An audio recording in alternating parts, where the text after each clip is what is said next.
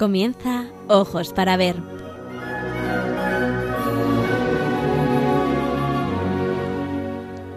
Hoy dirigido por María Ángeles Sobrino.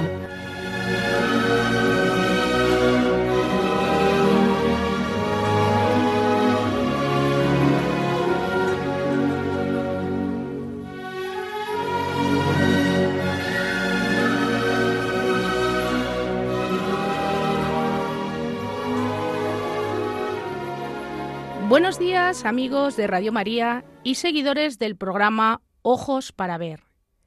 Les habla María de los Ángeles Sobrino desde los estudios centrales en Madrid. Son las doce y media, las once y media en la comunidad canaria. Un martes más me dirijo a ustedes para descubrirles el maravilloso mundo del arte y los mensajes que Él encierra. Deseo que estén disfrutando de las vacaciones estivales, aquellos que tengan la fortuna de encontrarse todavía en sus destinos vacacionales. Y a los que estén trabajando, también les deseo que disfruten de este extraordinario don de Dios.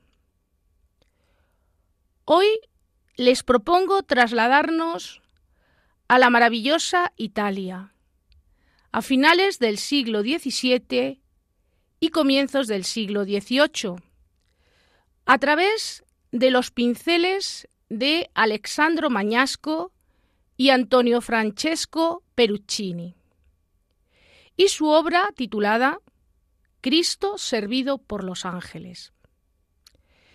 Esta composición está fechada hacia 1705.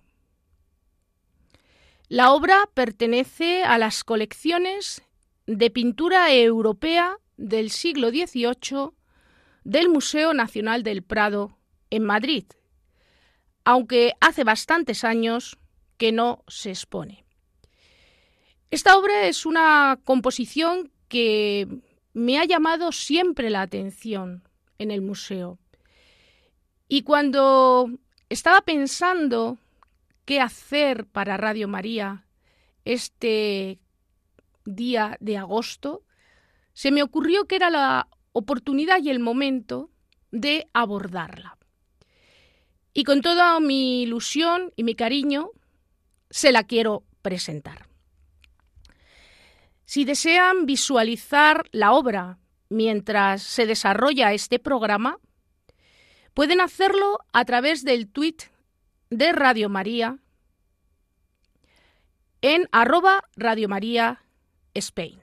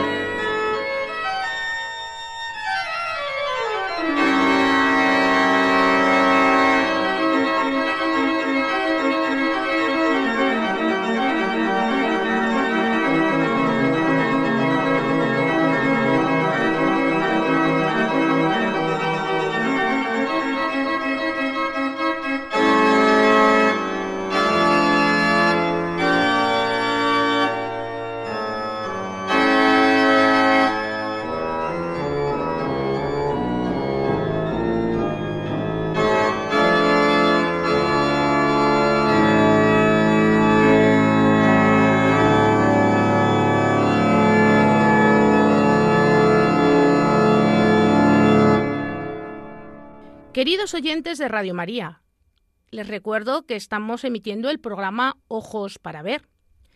En esta ocasión dedicado a la obra Cristo servido por los ángeles, composición realizada en colaboración entre el pintor genovés Alexandro Mañasco y el pintor de las marcas Antonio Francesco Peruccini, realizada a comienzos del siglo XVIII.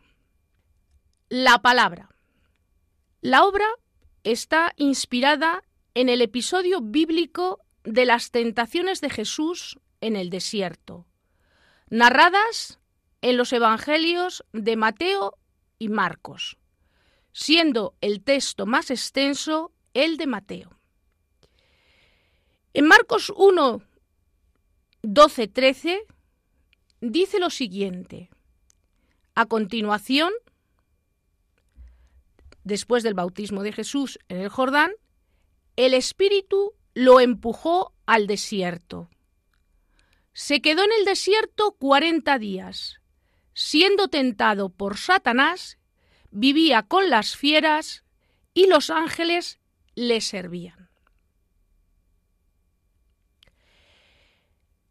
El Evangelio de Mateo, en su capítulo 4, versículos del 1 al 11, nos describe con mayor profundidad en qué consistieron esas tentaciones de Jesús en el desierto.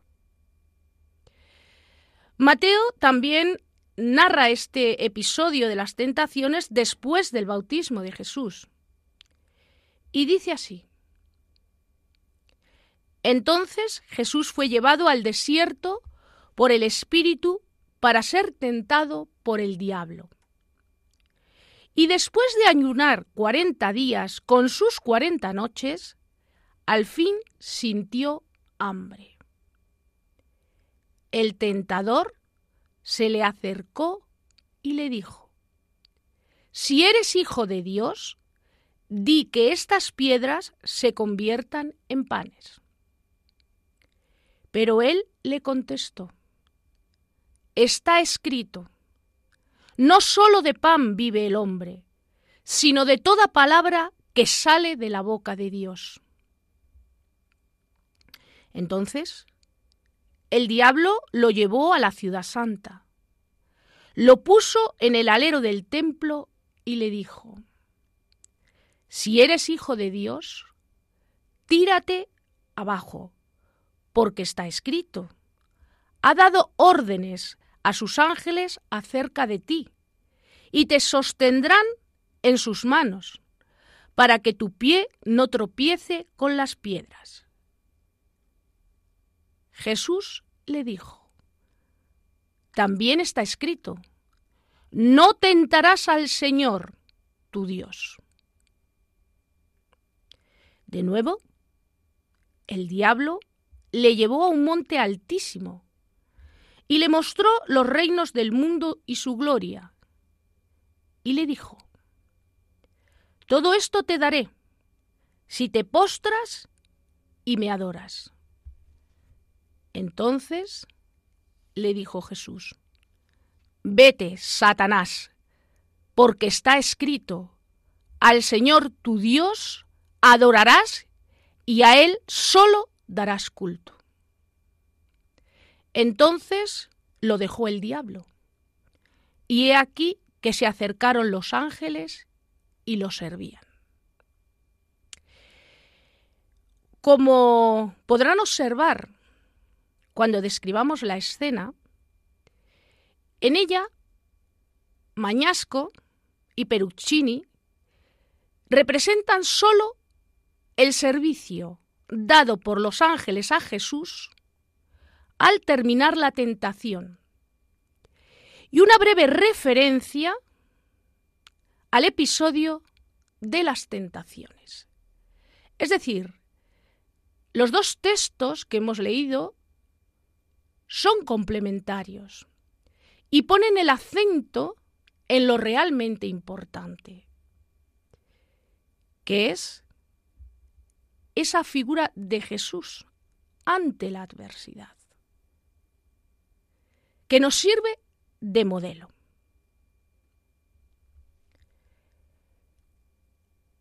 El personaje.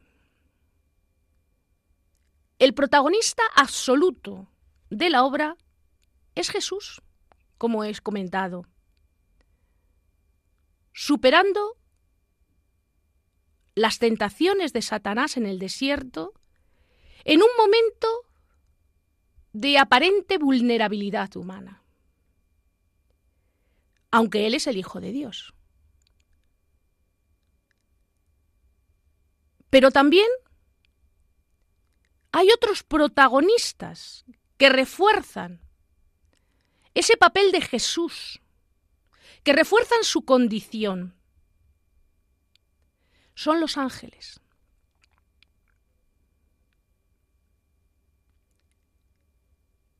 ¿Quiénes son los ángeles? Este es un tema que daría para una única charla.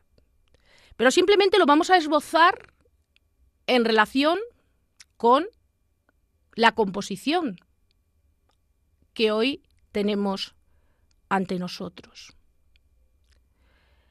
La palabra ángel procede del griego ángelos, que significa enviado, mensajero. Por lo tanto, los ángeles son seres espirituales que sirven a Dios como anunciadores de sus mensajes, acompañantes y protectores. El episodio de Jesús en el desierto y su diálogo sereno con Satanás, con el maligno, tiene un valor simbólico y representa la constante victoria de Jesús sobre el maligno. Es decir, el triunfo de la belleza con mayúsculas y la bondad con mayúsculas frente a las tentaciones, frente al vicio, frente al mal. Enseñándonos dos cosas. La importancia de la fortaleza y la fidelidad.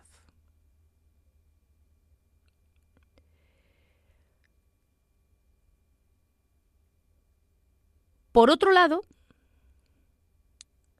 la presencia de los ángeles sirviendo a Jesús después de las tentaciones, nos recuerda que no estamos solos en momentos de prueba. Igual que Jesús no estaba solo ante la prueba. Así, todos aquellos que nos ponemos frente a este lienzo, recibimos el mensaje de que no estamos solos en nuestro desierto particular. Esto es interesante tenerlo en cuenta. ¿Por qué? Porque hoy en día es verdad que vemos todas estas escenas de la vida de Jesús, todas las escenas sagradas, como otro tipo de escenas, no solo las escenas sagradas, descontextualizadas, es decir, fuera de el espacio y el tiempo para el que fueron creadas y en que fueron creadas. Un museo es un lugar de conocimiento. Pero claro, hemos de saber que esta pintura, como cualquier obra de arte, es creada con un objetivo, con una finalidad y para un lugar muy concreto. Por eso es tan complicado a veces desentrañar ¿Cuáles son esos mensajes últimos, trascendentes, que quieren transmitirnos las obras de arte. Hay que ponerse ante las obras de arte con una mirada contemplativa. Es decir, hay que mirar, hay que ver, hay que interiorizar y hay que interrogarse ante las obras de arte, intentando buscar ese significado último que pueda tener la obra.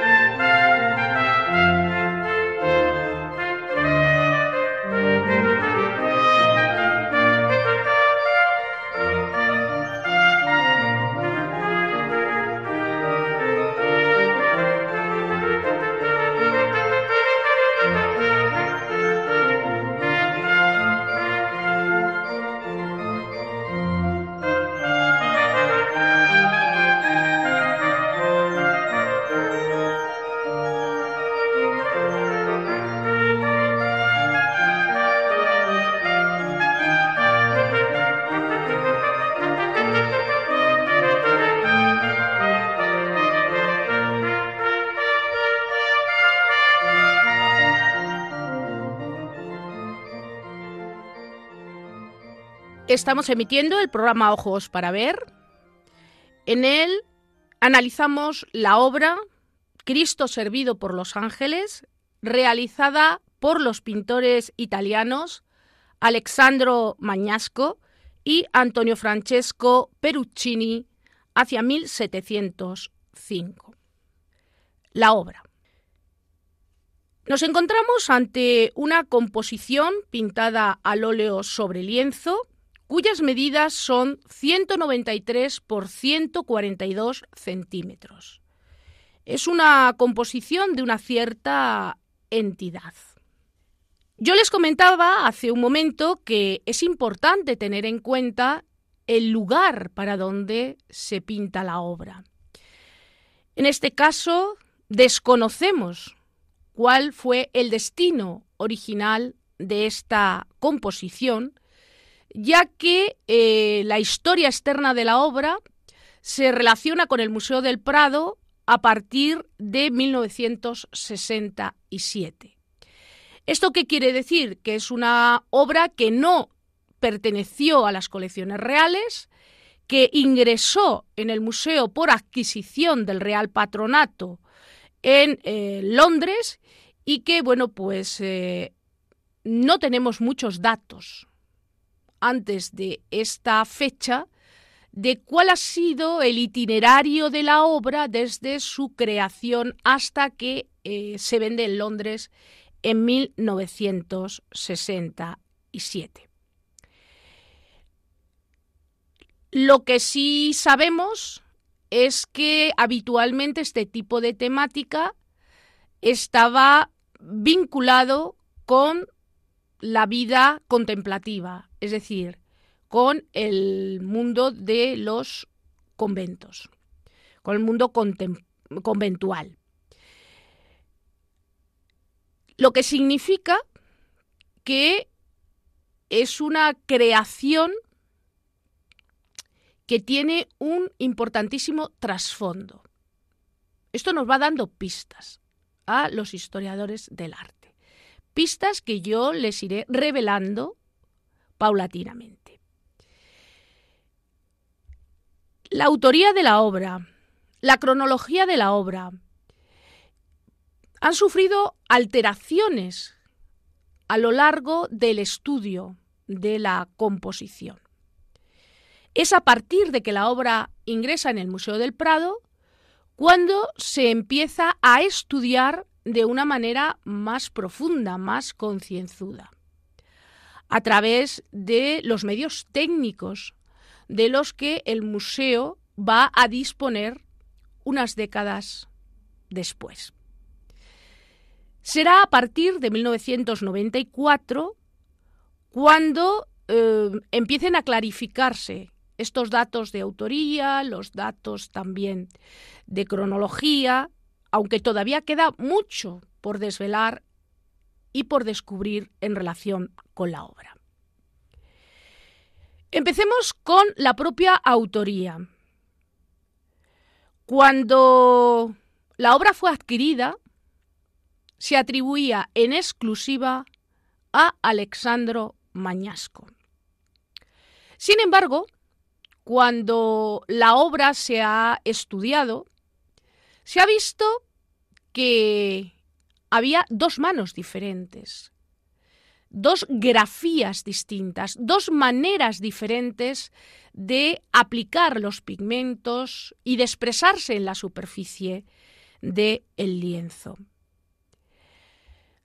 Hoy sabemos que Mañasco no trabajaba solo, sino que tenía colaboradores, de los cuales también hablaremos cuando hablemos del autor. Y uno de ellos, quizás uno de sus colaboradores más estrechos, sea precisamente Antonio Francesco Peruccini, al cual le vemos trabajando habitualmente con Mañasco. Por eso, hoy sabemos, en relación a esta escena, que el autor de este maravilloso paisaje que parece protagonizar la composición, con ese fondo boscoso y el celaje, son de Peruccini. Mientras que Mañasco se encargó de la realización de las figuras. Estas colaboraciones entre artistas eran más habituales de lo que pudiera parecer a priori en Italia. En Flandes, es decir, en la Escuela Pictórica del Norte, en los Países Bajos, esto estaba muy claro desde mucho antes. Sin embargo, serán las investigaciones de los años 90 las que vayan desvelando que los pintores italianos en sus botegas o eh, talleres también trabajaban en equipo. Porque los pintores se especializaban. Y en este sentido, eh, Peruccini es el gran especialista colaborador de Mañasco en la realización de paisajes. También ha variado la fecha de ejecución de la composición en relación con la que se proponía cuando la obra fue adquirida, ya que se indicaba que la escena debió de ser realizada entre 1725 y 1730. Pero ambas fechas son imposibles, teniendo en cuenta la fecha de fallecimiento de Peruccini en 1724. Por lo tanto, eso ha llevado a los especialistas en la pintura italiana de este momento y en concreto de la figura de Mañasco a retrasar, perdón, a adelantar la fecha de ejecución, porque claro, un artista después de fallecido es muy difícil que haga un cuadro. Entonces, eso ha hecho que, en, poniendo en relación otras composiciones en las que han colaborado los artistas con esta obra, se haya llegado a la conclusión de que es una realización de hacia 1705.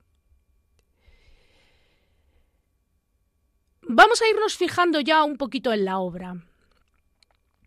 La escena representa un episodio de la vida de Jesús no demasiado ilustrado por los artistas. Se trata de el banquete angélico inspirado, como hemos mencionado al principio del programa, en las citas bíblicas de Marcos y Mateo. Recordamos que este acontecimiento transcurre en el desierto, donde Jesús es alimentado por los ángeles.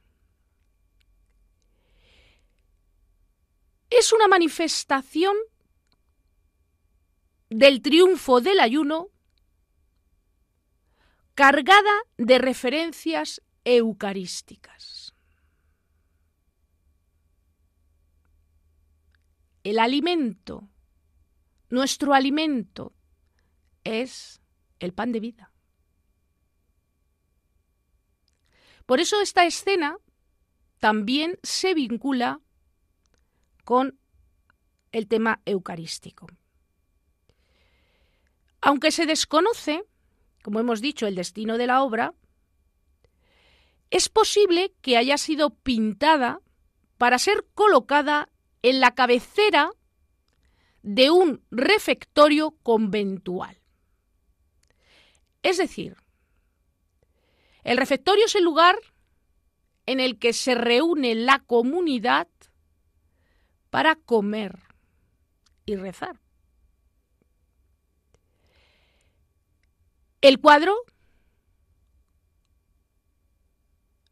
sería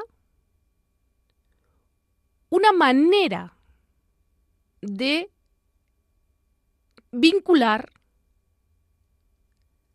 a esa comunidad con el modelo que les ha llevado a abrazar esa vida retirada y de contemplación, que es la figura de Jesús. Les recuerda que ellos siguen el camino de Jesús.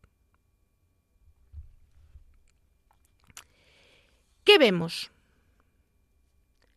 El cuadro es muy rico en detalles tanto por la cantidad de figuras que semejan estar inmersas en un escenario boscoso junto a un riachuelo, como por la diversidad de efectos contrastados de luces que se aprecian entre la densa vegetación. Y hay algo que llama mucho la atención cuando nos ponemos delante del cuadro, y es que el desierto no es ese lugar seco y asfixiante que todos tenemos en la mente, sino que se ha convertido en una masa de árboles a modo de telón teatral que crea ese ambiente cerrado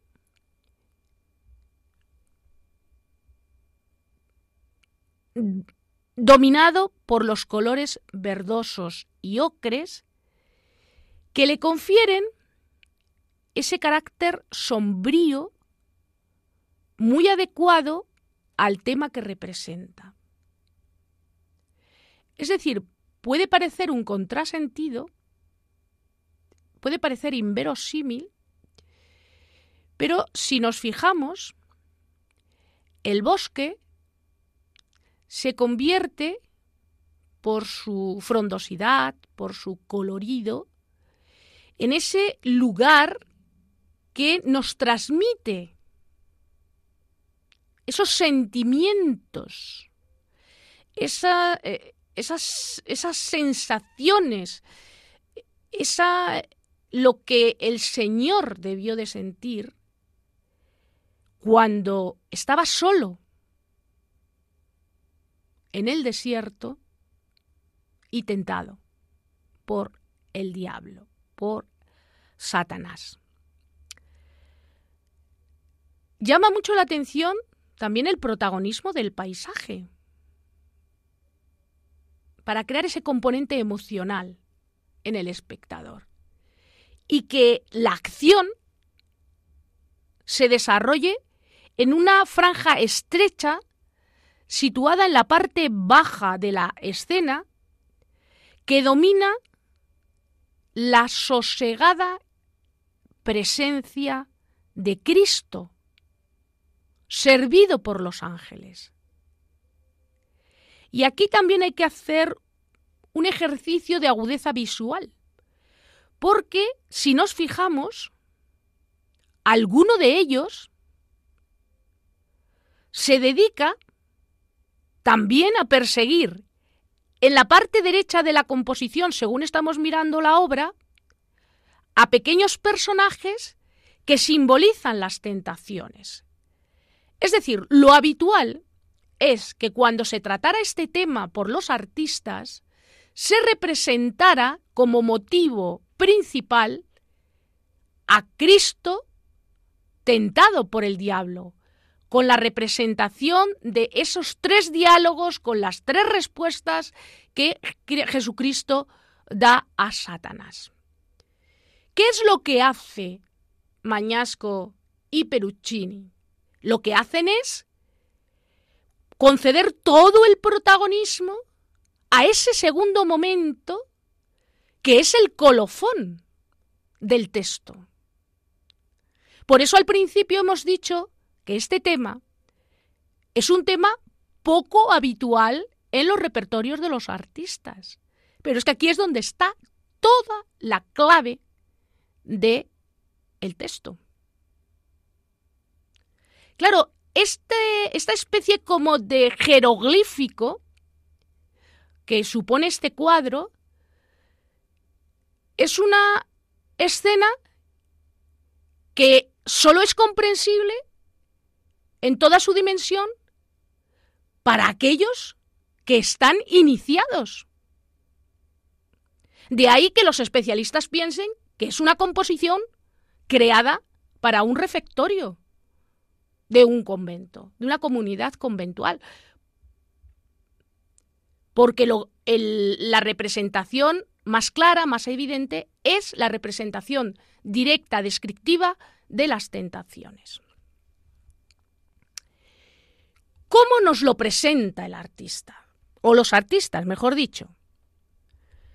Como ya hemos señalado, el proceso de investigación realizada acerca de los dos co-creadores de esta obra desvela que Mañasco sería el autor de esos nerviosos personajes que constituyen la esencia del tema alrededor de la figura sosegada de Jesús, de acuerdo con la tradición bíblica, y la realización del paisaje que los acoge, en donde se desarrolla el acontecimiento, a Peruccini.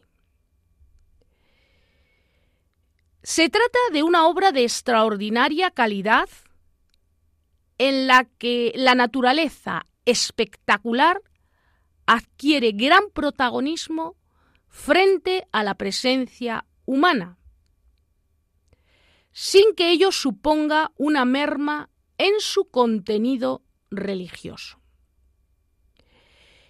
El tono amable del asunto evita el dramatismo y resalta la serenidad del Maestro, es decir, de Jesús, en medio de la general agitación de los ángeles. Esta, esta última, esta agitación de los ángeles, más por licencia de Mañasco, ya que en el pasaje evangélico no se menciona que hacían los ángeles, cómo se comportaban los ángeles, etc. A todo ello contribuye la forma pastosa y suelta de aplicar el color por Peruccini, muy adecuada para crear efectos asombrosos de realidad. La estructura compositiva y la unión entre ambos maestros es propia de su colaboración habitual y se relaciona con otras obras de similar intención, como Las Tentaciones de San Antonio, que se conserva en la New York University de Florencia, de fecha aproximada. Existe una intención generalizada de proporcionar al tema un marco espectacular, mediante la profusión de árboles y arbustos, a modo de grandilocuente escenario constituido por elementos tomados del ambiente campestre en su dimensión más exuberante, con la intención de contraponerlos a los menudos seres que abundan en la parte inferior del lienzo. Observando la escena con atención, nos damos cuenta de que Cristo se muestra tranquilo, sentado en una piedra a modo de trono, vestido con una túnica en un tono rojizo anaranjado y un manto azul, ante una gruta semi escondida y cerrada por una reja que enmarca su imperturbable presencia. Mientras a su alrededor los ángeles se afanan en proporcionarle el alimento y la bebida, visibles en la comida que transportan y en el agua que uno de ellos recoge del río que fluye en el primer término de la composición.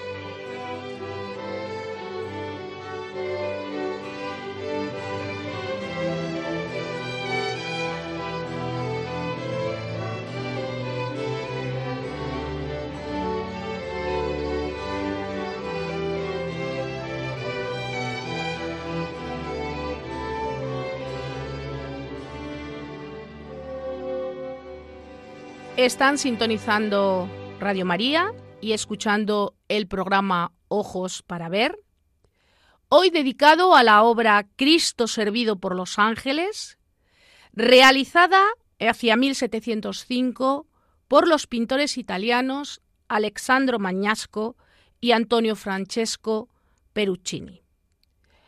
Hasta el momento hemos eh, releído los textos evangélicos que sirvieron de inspiración a los artistas, reflexionado sobre lo que supone la figura de Jesús y su estancia en el desierto y la presencia de los ángeles en ese momento de prueba y hemos analizado la obra elegida. Continuamos el programa adentrándonos en la vida de los pintores que realizaron la obra. Desafortunadamente, de uno de ellos no tenemos datos. Nos estamos refiriendo a Antonio Francesco Peruccini. Solo sabemos que nació en Ancona, en la región de las Marcas, entre 1643 y 1646, y que murió en Milán en 1724. Y también sabemos que colaboraba habitualmente con Alessandro Mañasco en la creación de maravillosas obras como la que hoy les estamos presentando. Más conocido, aunque tampoco mucho, es Alexandro Mañasco. Es un pintor de origen genovés que nació en 1667 y murió en 1749. Es conocido como Il Lisandrino Estudió con su padre Stefano Magnasco. Y a la muerte de este, él era muy joven, se trasladó a Milán, donde ingresó en el taller del pintor veneciano Filippo Abbiati. El hecho de que siguiera su formación en el taller de un pintor veneciano nos da muchas pistas y nos explica parte de su estilo. Ese gusto por composiciones en las que el protagonismo absoluto lo tiene la luz, el color, la soltura de pincelada, el nerviosismo. Todo esto son mm, características propias de la escuela veneciana que el pintor asimila desde su formación. A partir de 1703 va a realizar varios viajes a Génova, también va a recorrer la región emiliana y la toscana. En Florencia se hizo un nombre y trabajó para el duque de Toscana. Esto es importante porque le abre puertas a clientes, tanto de la Iglesia como también de la sociedad más eh, granada de la época. En 1711 se traslada a Milán, donde pintó para el conde Coloredo gobernador de Lombardía. Es decir, aunque no tenemos datos todavía del artista muy, muy puntuales, muy exhaustivos, sí que tenemos estas pequeñas pinceladas de su trayectoria artística que van marcando hitos y que nos van trasladando ese ese crecimiento profesional del artista a través de sus relaciones. En 1735 regresó definitivamente a Génova. En su primera etapa trabajó como retratista. Es lo habitual. Los pintores necesitan ganar dinero, tener recursos para sobrevivir. Y en una época en la que no existía la fotografía y todo el mundo quería tener la imagen de sus seres queridos, bien por cariño, por nostalgia o por representación, pues lógicamente el retrato era la vía más rápida para poder abrirse camino en, este, en esta dura profesión que es la de las artes. Género, el del retrato, en el que al parecer cosechó un importante reconocimiento. Más tarde cambió de género y se dedicó a la pintura de género, otro tipo de composiciones que también eh, son fácilmente vendibles. Por lo tanto, vemos cómo va buscando su camino, donde representó a menudo escenas misteriosas, pobladas por mendigos, vagabundos, incluso personajes del clero y otros representantes de la Iglesia. Su paleta era una paleta de tonalidades oscuras en esta época. Creó escenas, a veces extravagantes, pero siempre de gran fantasía, que le alejaron del realismo de los llamados bambochanti, que son esos pintores extranjeros que afincados en Roma trataban temas de la vida cotidiana a modo de recuerdo del viaje. Es decir, él buscaba ser diferente. Y quizás esa diferencia, esa, mm, esa fantasía, esa extravagancia, esa sofisticación, fue lo que a mí me llamó la atención de este cuadro de Cristo servido por los ángeles, que también se rastrea en esta escena. Como hemos podido comprobar al acercarnos a la obra de Cristo servido por los ángeles del Prado, sus composiciones son densas, pobladas por personajes diminutos, que crean un inquietante ambiente dramático. Aquí, en la escena del Prado, el dramatismo, atenuado, desde luego, viene determinado por la monumentalidad y grandiosidad del paisaje y a su vez por ese nerviosismo de los ángeles, que algunos revolotean, luchan, etc. Siguiendo una práctica habitual, como ya hemos mencionado en la época, Mañasco colaboró con otros pintores especializados en la representación de paisajes, naturalezas muertas o de ruinas. Así compartió encargos con Clemente Espera, especializado en la realización de ruinas y arquitecturas, o como hemos visto en el cuadro conservado en el Prado, con Antonio Francesco Peruccini, pintor paisajista. El carácter misterioso de muchas escenas y su particular estilo dificultan la investigación de las fuentes artísticas, porque aunque parte de la tradición genovesa, a través de su padre, también de la influencia de la escuela veneciana, de lo que pudo ver en Milán,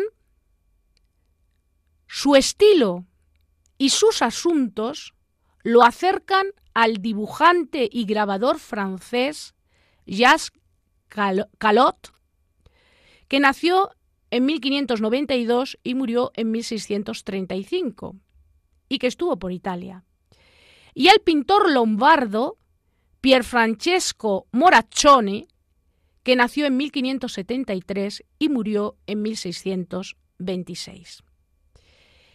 En definitiva, como han podido percibir por lo que les acabo de comentar de la vida del artista, es un creador que está todavía pendiente de estudiar para llegarlo a conocer en toda su dimensión, tanto como persona como artista.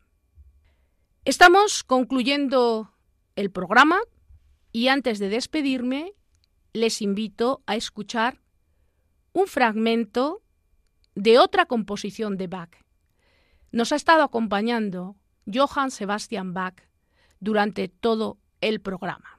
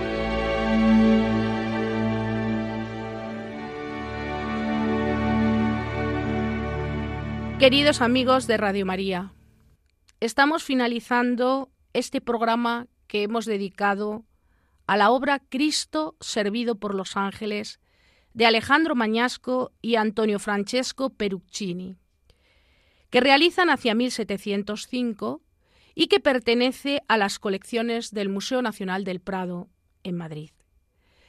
Si desean volver a escuchar el programa, Pueden hacerlo a través del podcast del programa Ojos para Ver. Me despido de todos ustedes esperando que el programa haya sido de su agrado e interés y dándoles las gracias una vez más por acompañarnos en este programa. Damos las gracias también al equipo técnico de Radio María que con su profesionalidad hace posible que podamos disfrutar juntos del arte y la fe. Les emplazo para un próximo programa de Ojos para Ver y les invito a seguir disfrutando de la programación de Radio María. Que Dios les bendiga y los acompañe siempre. Hasta muy pronto, queridos amigos y oyentes de Radio María.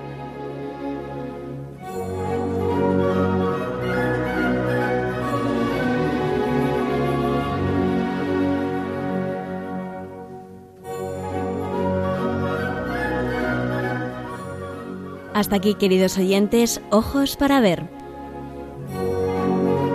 Hoy con la dirección de María Ángeles Sobrino.